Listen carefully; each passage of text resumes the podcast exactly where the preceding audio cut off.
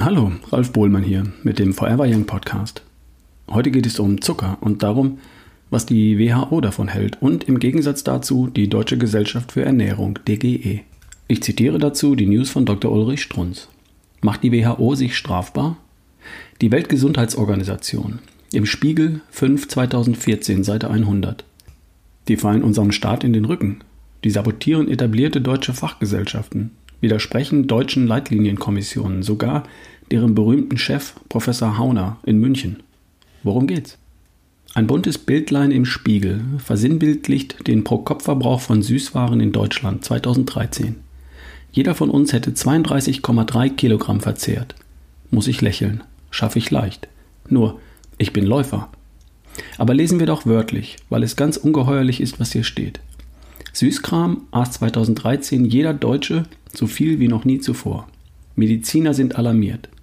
Zucker fördert zum Beispiel Diabetes oder Fettsucht. Die Weltgesundheitsorganisation will die Empfehlungen für die maximale Zuckermenge verschärfen. Dabei geht es nicht allein um Süßigkeiten. Über 80 Prozent des Zuckers verbergen sich in Lebensmitteln wie Brot, Tiefkühlkost oder Joghurt. Mitbekommen? Da behauptet die WHO, dass 80 Prozent des Zuckers sich verbirgt, auch in Brot. Und was empfiehlt uns die DGE? Was empfiehlt uns die Leitlinienkommission der DGE, angeführt von Professor Hauner? Brot, welches im Körper bekanntlich zu Zucker wird. Und behauptet, bindend und gültig für deutsche Schulen, Volkshochschulen, Universitäten, für jeglichen Diätassistenten in Deutschland, dass weder Brot noch Zucker irgendetwas mit Ernährungskrankheiten zu tun hätten. Zitat Kohlenhydrate haben nichts zu tun mit Diabetes 2, mit Übergewicht, mit Krebs. News vom 26.02.2014. Das alles sagt die DGE.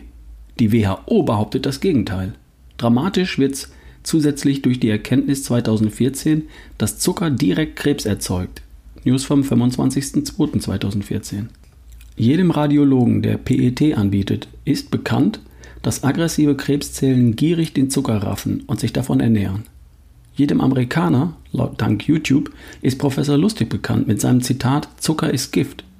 Und die Überschrift Brot macht Darmkrebs, Brot macht Brustkrebs, Brot macht Herzinfarkt, Brot macht Osteoporose sind Ihnen aus diesen News bekannt.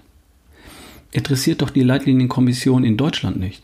Hier gilt das behauptete Wort. Und die WHO sollte sich, freundliche Warnung, hüten, unverrückbare Ernährungsgesetze, wie sie offensichtlich ausschließlich in Deutschland gelten, so mir nichts, dir nichts in die Mülltonne zu treten.